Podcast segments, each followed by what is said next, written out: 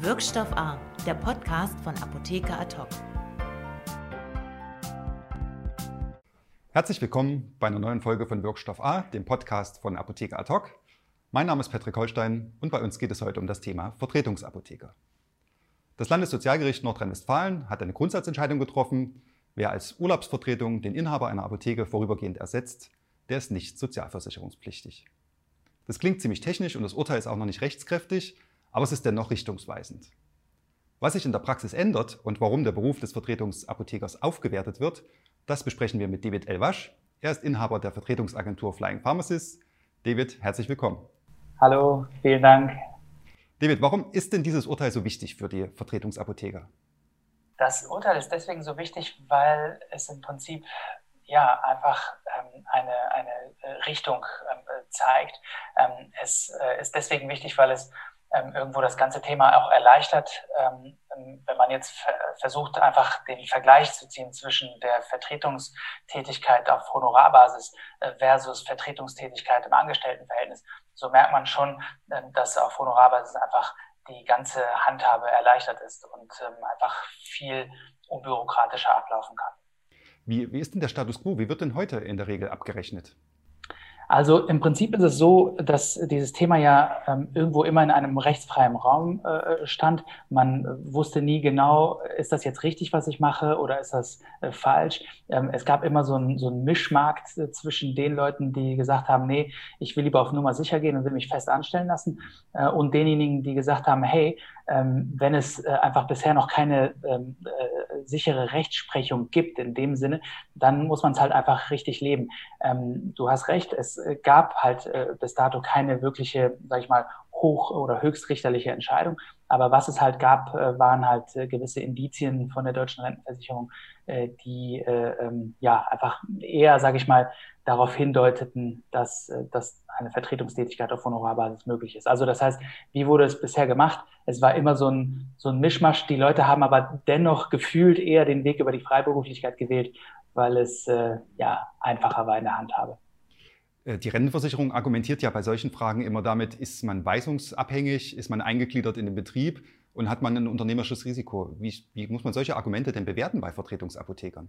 Ja, also ähm, insofern äh, finde ich das aber auch äh, sehr, sehr wichtig, dass, dass man da einfach äh, drauf schaut, weil ähm, wir wollen natürlich nicht, äh, dass äh, wir hier in der Bundesrepublik in so eine ähm, Schiene hineingehen, dass man es einfach nur aus Bequemlichkeit ähm, als Honorartätigkeit verkauft, sondern äh, wenn das so ist, dass eine Honorartätigkeit möglich ist, dann soll man es auch bitte auch genauso leben. Das heißt also im Prinzip ähm, ist es für mich in meinen Augen, und da sage ich jetzt wirklich als Laie, ne, so handzuhaben, dass man sagt, okay, ich äh, buche einen Dienstleister ähm, und diesen Dienstleister ähm, sage ich, hey, ich brauche ähm, jemanden, der von dann bis dann arbeitet.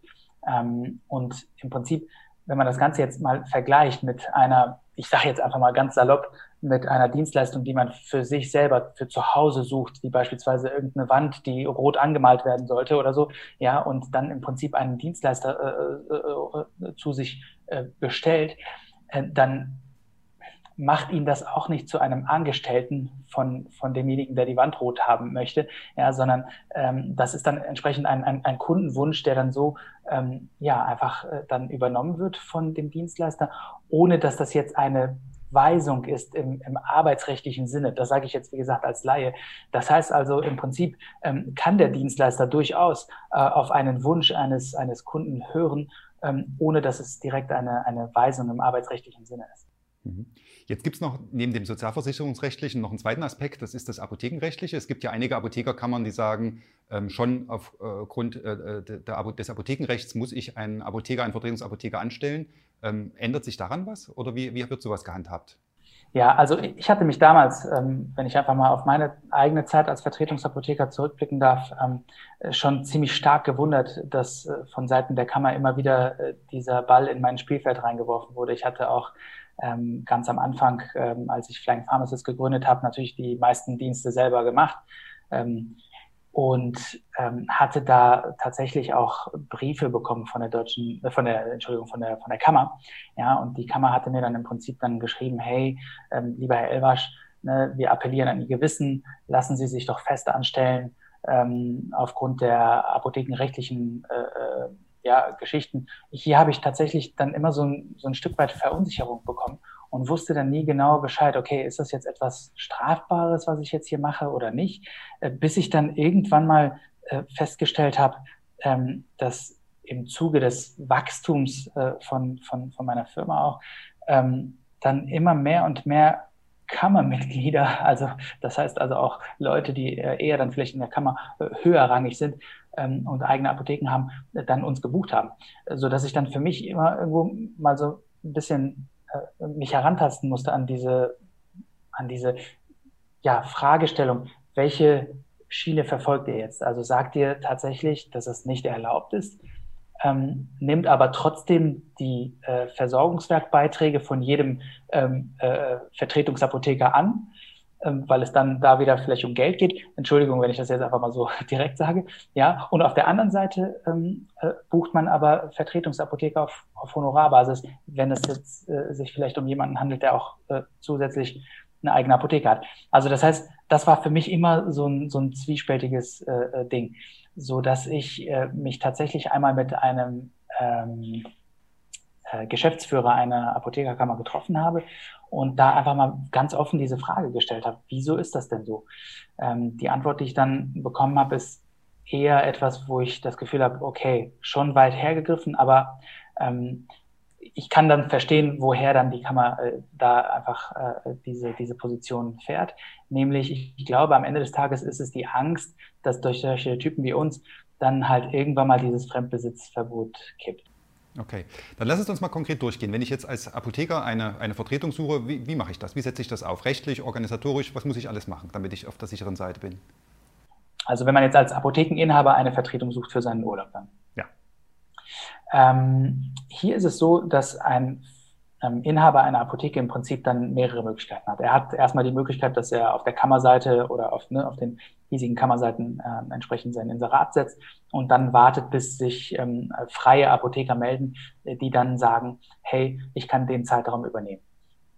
Ähm, oder ähm, er wendet sich an eine Agentur, ähm, wie uns beispielsweise oder ähm, diverse andere Agenturen hier in der Bundesrepublik und sagt, hey, ähm, ich möchte gerne ähm, einen Vertretungsapotheker für die und die Zeit haben.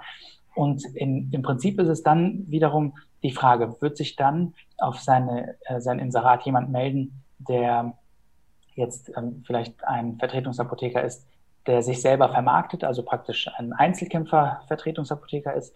Da ist dann wiederum die Frage, möchte er fest angestellt werden oder möchte er als Honorarapotheker auftreten? Ähm, genau. Und im Prinzip ist es so, dass dann der Vertretungsapotheker sich mit ihm hinsetzt, ähm, dann erstmal ja, einfach äh, Dinge wie äh, Honorar oder Gehalt bespricht. Ähm, in dem Moment, wo es sich um einen äh, festangestellten Vertretungsapotheker handelt, dann nimmt das den gewohnten Gang, so ähnlich wie als wenn er wirklich jemanden zur Festanstellung sucht für eine längere Zeit, nur dass es halt äh, entsprechend eine befristete ähm, Tätigkeit ist. Ähm, das heißt also, der gewohnte Gang wäre, das läuft entsprechend über das Steuerbüro und derjenige wird ganz normal angemeldet, auch im Versorgungswerk ähm, angemeldet und genau, die andere Variante wäre, ähm, äh, es ist ein äh, Honorarapotheker, der dort auftritt, ähm, wie beispielsweise, wenn äh, unsere Vertretungsapotheker, äh, die bei uns als ähm, Freelancer gelistet sind, ähm, vermittelt werden, die treten in der Regel immer als Honorarapotheker auf und ähm, schreiben dann entsprechend am Ende einer Vertretungstätigkeit eine Rechnung. Okay, und und was muss ich mit denen alles regeln? Muss ich einen, einen, konkreten Vertretungsvertrag machen? Muss ich eine Versicherungssachen beachten? Was, was, was sind die To-Dos? Also äh, im Prinzip ist es so geregelt, dass wenn ein Vertretungsapotheker tatsächlich als ähm, festangestellter Apotheker auftritt, äh, er im Prinzip mitversichert ist über die betriebliche äh, Haftpflichtversicherung der Apotheke. Ja. Das ist, äh, denke ich, der Regelfall ähm, bei, bei festangestellten Mitarbeitern, egal ob es sich jetzt dann um einen Apotheker handelt äh, oder um eine PTA oder PKA, also alle, die im Prinzip in der Apotheke tätig sind, die sind dann mitversichert über diese betriebliche Haftpflichtversicherung.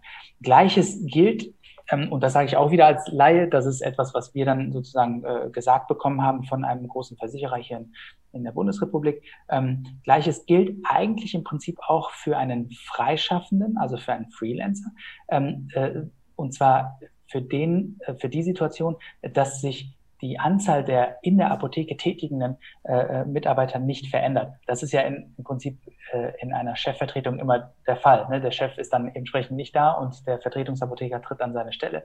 Äh, somit ändert sich nicht die Anzahl der in der Apotheke Tätigen und somit wäre eigentlich auch ein Freiberufler mitversichert ähm, über die betriebliche Haftpflicht der Apotheke.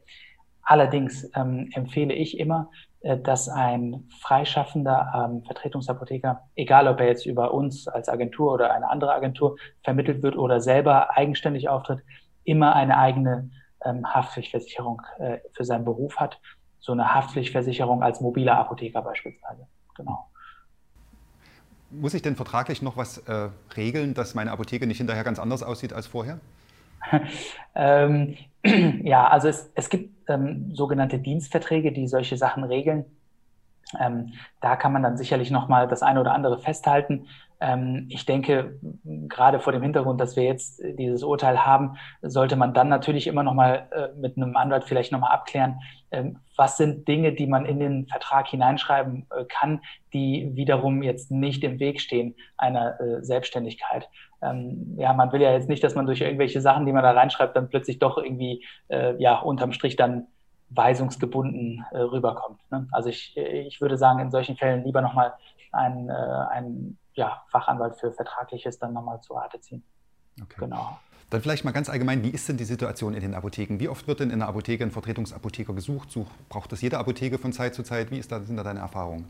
Ja, gut, also ähm, klar, im, im, im, Laufe der Zeit hat man natürlich ähm, viele Erfahrungen gesammelt. Vor allem am Anfang äh, meiner eigenen Vertretungstätigkeit habe ich natürlich viele Apotheken gesehen, äh, Center-Apotheken, äh, Dorfapotheken. Ähm, und ähm, oftmals ist dann tatsächlich auch der Beweggrund, warum man jemanden bucht, dann ein ganz anderer. Ne? Ähm, wenn man jetzt beispielsweise ähm, sich eine Landapotheke anschaut, die vielleicht keinen ähm, zusätzlich angestellten Apotheker als rechte Hand des Inhabers oder der Inhaberin äh, hat, dann handelt es sich entsprechend meistens um eine Chefvertretung das heißt also, hier ist es dann tatsächlich so, dass der Inhaber für ein paar Wochen im Jahr dann weg ist und dann also wirklich jemanden braucht, der an seine Stelle tritt.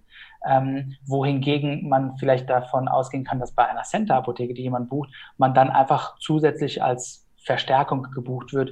Ähm, genau. Also das heißt, die Beweggründe sind immer mal irgendwie ne, andere. Ähm, manchmal ist es dann tatsächlich so Sonderfälle wie ähm, eine Schwangerschaftsvertretung, dass dann wirklich jemand äh, jemanden braucht für eine etwas längere Zeit das ist sicherlich dann einfach auch nochmal ein bisschen schwieriger für eine Apotheke, dass ähm, da immer dieselbe Person ansteht, ne, weil man ja doch irgendwo schon längerfristig plant. Auch solche äh, Anfragen haben wir gehabt als Agentur und da ähm, ist es dann natürlich auch für uns immer wichtig, dass wir mit den Inhabern klären, ähm, ob es dann auch okay ist, dass dann nicht immer dieselbe Person dann entsprechend kommt, weil auch wir als Vermittler dann immer nur gucken können. Ähm, wir können ja nur das vermitteln, was auf der anderen Seite als Verfügbarkeit irgendwo auf der äh, Freelancer-Seite steht. Das heißt also, wenn man da dann äh, erklärt, dass dann zum Beispiel ähm, alle zwei Wochen jemand anderes dann den Auftrag übernimmt, dann ist das auch immer in Ordnung. Ja. Jetzt klagen ja viele Inhaber über Personalmangel. Ist das was, was euch sozusagen Zulauf beschert oder habt ihr auf der umgekehrten Seite ähm, selber Probleme dann, äh, Leute zu finden? Ja, also ich sag mal, dass es den Personalmangel gibt, ist natürlich etwas, was uns hilft, äh, dass es uns gibt, sage ich mal. Ne? Das ist ja irgendwo äh, schon, schon, schon klar. Ähm, auf der anderen Seite haben auch wir dann gemerkt, dass es immer wieder äh, schwierig ist, dann also diese Stellen irgendwo ähm, zu vermitteln oder diese Engpässe zu vermitteln. Ähm, ich denke, es ist natürlich daher umso wichtiger für uns, dass wir dann einfach äh, schauen, dass wir auf der ähm, Freelancer-Seite das Ganze immer so attraktiv gestalten, dass man auch Lust hat, sich nach dem Studium direkt anzumelden und zu sagen, hey, ich habe jetzt Lust, mir die Pharmawelt mal anzuschauen. Ne? Also das heißt, für uns als, als Vermittler, äh, wir wollen gut darin sein, dass wir immer gucken, dass es auf beiden Seiten ähm, dann irgendwo so eine gute Balance gibt, ähm, damit wir entsprechend auch in eine gute Vermittlungsstrategie äh, hineinkommen. Natürlich nützt es keinem was, ähm, äh, falls es dann eine Seite, also falls es zu viel von einer Seite gibt, dann, ne? also jetzt stellen wir uns vor, es gibt viel zu viele Vertretungsanfragen und wir haben einfach natürlich dann irgendwo keine Leute. Ne? Das ist genauso schade, wie als äh, gäbe es keine Jobs mehr. Ähm, und auf der anderen Seite dann ne, ganz schön viele Leute, die äh, gerne ähm, vertreten möchten. Also diese Angst hatte ich tatsächlich mal, ähm, äh, als Corona gerade aufkam, ähm, hat sich aber Gott sei Dank einfach nicht bewahrheitet. Ja. Okay. Wie, äh, wie gut sind denn meine Erfolgsaussichten, eine Vertretung auch wirklich zu finden und wie viel Vorlauf brauche ich vielleicht, um da äh, erfolgreich zu sein? Ja, also ich sag mal, ähm, wenn eine ähm, wenn ein Inhaber tatsächlich hingeht und sagt, boah, Agentur, ne, oh, lieber nicht, ne, ich würde gerne lieber jemanden äh, äh, so privat finden, äh, dann denke ich, braucht er sicherlich noch mal ein bisschen mehr Vorlauf, weil ähm, er kann sich vorstellen, dass ähm, wenn er vielleicht den einen oder anderen äh, äh Vertreter anschreibt, der wirklich sich selber nur vermarktet, da ist dann sicherlich die Auslastung äh, viel, äh, ja, also größer natürlich. Ne? Derjenige vermittelt sich nur selber und äh, so wie es damals am Anfang auch bei mir war, ähm, ich habe mir natürlich meinen Kalender zugeballert sozusagen mit Ar äh, Arbeit und hatte dann entsprechend äh, so viele äh, Anfragen, die ich alleine gar nicht stemmen konnte. Und deswegen ist ja eigentlich auch der Fehler entstanden. Ich hatte nämlich witzigerweise zwei Apotheken gleichzeitig zugesagt und habe mir dann gedacht, oh Mist, eine von den beiden werde ich irgendwie enttäuschen müssen. es sei denn, ich finde vielleicht jemanden für diesen Überschuss überschüssigen äh, Samstagsdienst. Ich hatte zum Glück noch Vorlauf. Aber so ist Flying Pharmacist entstanden. Ähm, ja, ich denke, ähm, wenn der Kollege oder die Kollegin sich dann entscheiden, tatsächlich vielleicht ähm, ja, einfach doch auf eine Agentur zurückzugreifen, da ist der Vorlauf dann nicht so groß wie jetzt bei einem Einzelkämpfer. Ähm, einfach weil wir natürlich auf der anderen Seite viele Kontakte haben. Hier kann es durchaus passieren, dass uns heute jemand fragt, äh, dass er für nächste Woche jemand braucht und wir es hinkriegen, äh, wenn es sich jetzt nicht mitten um die Sommerferien handelt oder so. Okay, cool. Wie viele Vertretungsapotheker gibt es denn in Deutschland? Was kannst du das schätzen? Also ähm, schätzen würde ich, ähm, schätzungsweise würde ich sagen, also es sind insgesamt jetzt so knapp 1500 bis 2000 ähm, Vertretungsapotheker, die wir bundesweit haben. Ähm, das ist so meine, meine Hochrechnung. Ähm, bei uns sind es insgesamt so knapp 600, 650, die bei äh, uns registriert sind. Okay, das ist ja eine ganze Menge. Was, was sind das für Leute? Was sind das für Kollegen? Also ähm, Vertretungsapotheker ähm, sind tatsächlich einfach auch sehr, sage ich mal, ähm, ein sehr durchwachsenes Volk. Ne? Man hat ja auf der einen Seite dann, wie ich vorhin gesagt habe, die Uni-Abgänger, die sich gerne ihre Pharma-Hörner abstoßen wollen und einfach mal sehen wollen, wie sieht die Apothekenwelt äh, aus. Ja, das heißt also, wir haben ähm, Leute, die frisch von der Uni kommen und erstmal ein Jahr lang Vertretung haben wollen. Dann haben wir ähm, die Erfahrung gemacht, dass ähm, es auch viele Oldies gibt, ne, ganz, also netterweise gesagt, eine Oldies, die dann ähm, vielleicht einfach auch schon Ex-Kunden von uns waren, ähm, das heißt, ihre Apotheke veräußert haben und sich selber gedacht haben, auch jeden Tag Netflix muss nicht sein. Ne? Also ich will einfach noch mal ein bisschen was bewegen in der Apothekenwelt. Ne? Also auch ähm, von, von jung bis alt ist wirklich alles dabei. Ähm, natürlich haben wir auch ähm, zwischendurch immer wieder Filialleiter, ja, die ähm, irgendwo eine Vollzeitstelle schon haben, trotzdem aber jeden zweiten Samstag mal frei haben und einfach mal gucken wollen, hey, ähm, in welcher Apotheke kann ich denn noch mal ein bisschen was an Erfahrung sammeln. Ne? Also das heißt, äh, ich sage immer, so unterschiedlich ähm, wie die Puzzlestücke auf der Kundenseite sein können, ne? weil der Kunde ja auch nicht nur Wochenblöcke sucht, sondern auch mal äh, ein verlängertes Wochenende, Freitag, Samstag oder, oder Notdienst dazwischen oder mal einen Mittwochvormittag für einen Zahnarzttermin. So unterschiedlich sind auch die Puzzlestücke auf der Freelancer-Seite. Von daher, meine Erfahrung zeigt, dass ähm, Vertretungsapotheker, das ist jetzt kein homogenes Volk, sage ich mal. Ne? Das sind wirklich ähm, von bis, also altermäßig. Ähm, und da ist irgendwie, glaube ich, äh, jeder dabei aus jedem Lebenszyklus gerade. Okay. Und wie wird man viel äh, äh, Vertretungsapotheker? Also ähm, man trifft dann irgendwann mal die Entscheidung und sagt, hey, ich habe jetzt einfach mal Lust, noch was anderes zu sehen. Ne? Und ähm, kann dann im Prinzip ähm, eigentlich den Schritt wählen, dass man sagt, okay, ich gehe jetzt ähm, einmal zum Finanzamt, ne, wenn man jetzt wirklich diese Schiene des äh, Freelancers wählt. Man ähm, äh, geht dann tatsächlich, äh, hat dann einen Gang ähm, zum Finanzamt, wo man sich als Unternehmer anmeldet, entweder als Kleinunternehmer, weil man einfach äh, das Gefühl hat, man wird das Ganze jetzt nicht in einem großen Stil machen, sondern ein, zwei Tage im, im, im Monat oder was, ähm, da kommt man dann wahrscheinlich nicht über diese Grenze äh, hinaus, die ähm, das Finanzamt festgesetzt hat für ein Kleinunternehmertum. Oder man hat wahrscheinlich schon im Gefühl, ach, ich würde das jetzt gerne mal äh, zwei, drei Jahre machen. Dann weiß man ja schon von vorhinein, äh, vorhinein, dass man irgendwann diese Grenze erreichen wird und meldet sich dann einfach als äh, nicht als Kleinunternehmer an, sondern als Unternehmer. Ähm, man kriegt dann irgendwann mal eine Steuernummer äh, zugeschickt bekommen, äh, zugeschickt, die man im Prinzip dann benutzt für alle Rechnungen, äh, die man äh, erstellt. Genau, das ist im Prinzip eigentlich das, äh, das Wichtigste, was man machen muss, wenn man sich jetzt für diese Schiene entscheidet, äh, als Honorarapotheker aufzutreten. In dem Moment, wo man äh, sagt, man möchte das aber äh, wirklich äh, eher auf Nummer sicher dann machen, wie gesagt, äh, ähm, und man gehört dann zu dem Kader äh, der festangestellten Vertretungsapotheker, klar, dann äh, sollte man sich sicherlich dann irgendwie so Musterverträge besorgen für befristete äh, Festanstellungen, äh, die man dann im Prinzip dann benutzt, um einfach äh, alles Vertragliche zu regeln mit seinen, äh, ja, nicht Auftraggebern, aber dann in dem Fall Arbeitgebern. Kann man reich werden als Vertretungsapotheker? Ähm, klar, natürlich. Also ich sag mal, ähm, also in so, in so einem Fall würde ich dann immer so ein bisschen auf unsere Statistik gucken. Ich glaube, keiner würde mit uns irgendwie jahrelang fliegen. Ne? Äh, ähm, ähm, wäre das alles irgendwie unlukrativ. Also das heißt, ähm, hier glaube ich schon des, der Statistik, ne, dass die Leute dann einfach auch Lust haben, äh, äh, lange Zeit Vertretung zu machen und sich somit ähm, viel Kohle einfach auch anzusparen für die eigene Apotheke, die dann irgendwie auf äh, den einen oder anderen wartet, wo wir auch wiederum wieder ein bisschen äh, vermitteln tätig sein können, weil bei uns laufen ja halt viele äh, Infos zusammen. Ne? Oft, oftmals hören wir ja, äh, dass ähm, ein Inhaber einer Apotheke dann vielleicht nur noch ein Jahr oder so macht und dann Nachfolger sucht, ja ähm, wo wir dann im Prinzip dann ähm, Vertretungsapothekern einfach auch mal hier das eine oder andere vorschlagen können.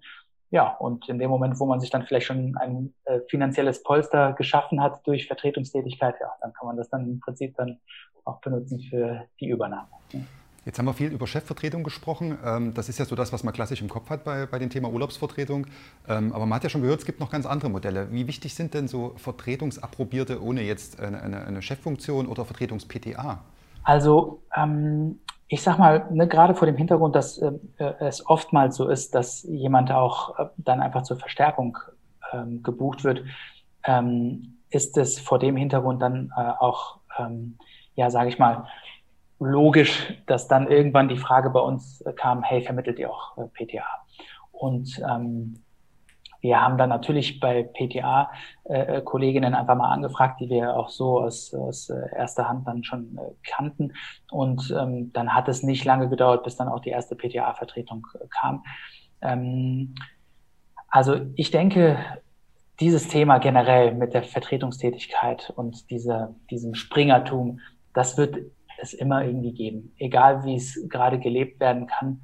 Ähm, jetzt gerade durch dieses Urteil haben wir halt einfach mehr Freiheit, sage ich mal, in, in diesem äh, Bereich jetzt äh, zugesprochen bekommen, sage ich mal, durch dieses Urteil ähm, und können dann vielleicht einfach ein bisschen aufatmen, sage ich mal, dass es jetzt nicht mehr ein rechtsfreier Raum ist, denn durch so eine Entscheidung ist es sicherlich dann auch nochmal ähm, ja ein Stück weit ähm, Stück weit einfach safer geworden. Aber ähm, ich glaube, gerade bei dem Thema äh, PTA haben wir dann vielleicht hier nochmal eine andere Grundlage, ne? weil ein ähm, Vertretungsapotheker tritt an die Stelle des Inhabers. Das heißt, er ist jetzt durch dieses Urteil dann im Prinzip ähm, äh, klassifiziert als jemand, der an, an die Stelle des Inhabers tritt. Das gilt dann für PTA nicht.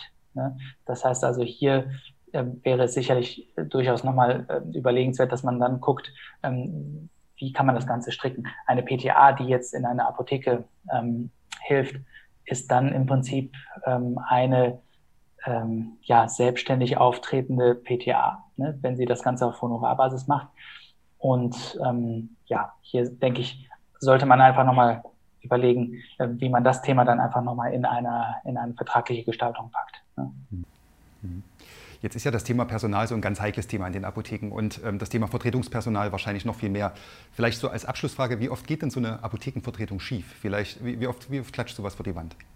Puh, also ich sag mal, dass etwas vor die Wand klatscht, ne, das ist ja natürlich immer, hat ja äh, irgendwie unterschiedliche Gründe. Entweder hat mal die Chemie nicht gestimmt, ja, dass man sich irgendwie nicht äh, leiden konnte, oder ähm, äh, es haperte vielleicht an irgendwelchen fachlichen Kompetenzen, ähm, ja, dass vielleicht einfach die Erwartungshaltung der Apotheke äh, groß war, ähm, dann aber die fachliche Kompetenz vielleicht nicht da war, oder äh, dass man vielleicht einfach eher ähm, dem Vertretungsapotheker gesagt hat, hey mal, wir haben das hier alles im Griff, aber der Vertretungsapotheker eigentlich seine volle Kompetenz ausleben wollte und das dann irgendwie gekracht hat. Also ich sag mal, das kann immer mehrere Gründe haben. Sprachliche äh, Kompetenz ist natürlich auch äh, immer nochmal die Frage. Ähm, es passiert Gott sei Dank nicht so häufig. Ja, wir haben die Erfahrung gemacht, ähm, dass wenn es passiert, dass es dann umso wichtiger ist, einfach eine gute und gesunde Feedback-Struktur zu haben. Das heißt, ähm, natürlich, wir vermitteln ja auch Menschen, ne, wo Dinge schieflaufen können. Ähm, wir wollen in Zukunft so ein Bewertungssystem einführen, wo dann die Apotheke über den ähm, Freelancer eine Bewertung abgeben kann. Das bleibt alles erstmal bei uns ne? und auch der Apotheker über ähm, die Apotheke, weil ich glaube, ähm, hier kommen wir schon so in den Genuss, wo wir vielleicht hingehen können und dann einfach beiden helfen können, weil oftmals sind das vielleicht Blindspots, ja, ähm, über die beide vielleicht gerne oder vielleicht auch nicht informiert werden wollen. Aber ich denke, wenn man diese Infos hat, dann kann man ja immer noch mal gucken. Okay, so eine Art Parship dann, ja. Ja, Parship für Apotheken, genau. Alle Glückwunsch. genau. Okay, David, vielen Dank für diese spannenden Einblicke, für diese vielen Sehr Insights, gerne. für deine Einschätzungen dazu. Ihnen, liebe Zuschauer, vielen Dank fürs Einschalten, für Ihr Interesse. Bis zum nächsten Mal. Machen Sie es gut. Wirkstoff A, der Podcast von Apotheker Ad hoc.